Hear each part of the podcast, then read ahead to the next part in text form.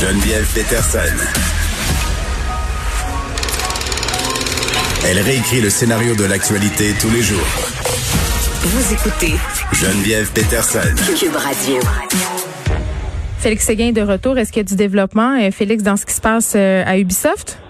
Ben un peu. En fait, euh, là, les derniers déploiements policiers là sont arrivés ici et il s'agit du camion de l'escouade tactique, donc le blindé au fond de la police de Montréal, qui vient d'arriver au coin des rues Saint-Laurent et Clark devant chez Ubisoft.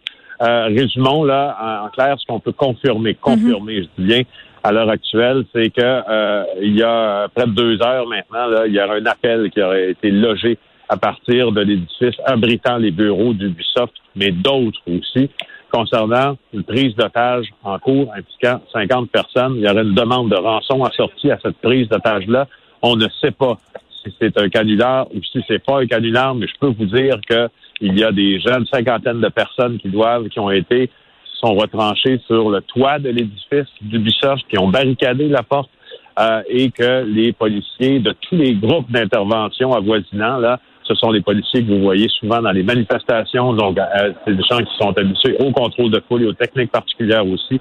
Euh, sont ici. Alors, écoutez, on, on ne sait pas, on n'a pas de preuves encore que cette affaire-là, c'est drôle, hein?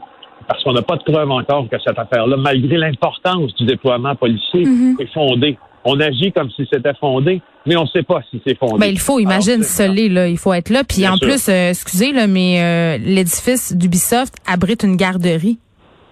Euh, la garderie, je crois, sauf erreur, puisque il y a une de mes collègues là, qui m'informe que sa fille va à la garderie et elle, elle est à un coin de rue. OK, donc c'est pas le même endroit c'est pas le même édifice. Néanmoins, euh, euh, la garderie a, barré ses portes. Les enfants sont à l'intérieur et en sécurité. On demande aux parents de ne pas venir les chercher, euh, de rester chez eux pour l'instant, le temps qu'on tire tout ça au clair ici dans l'arrondissement Plateau-Mont-Royal.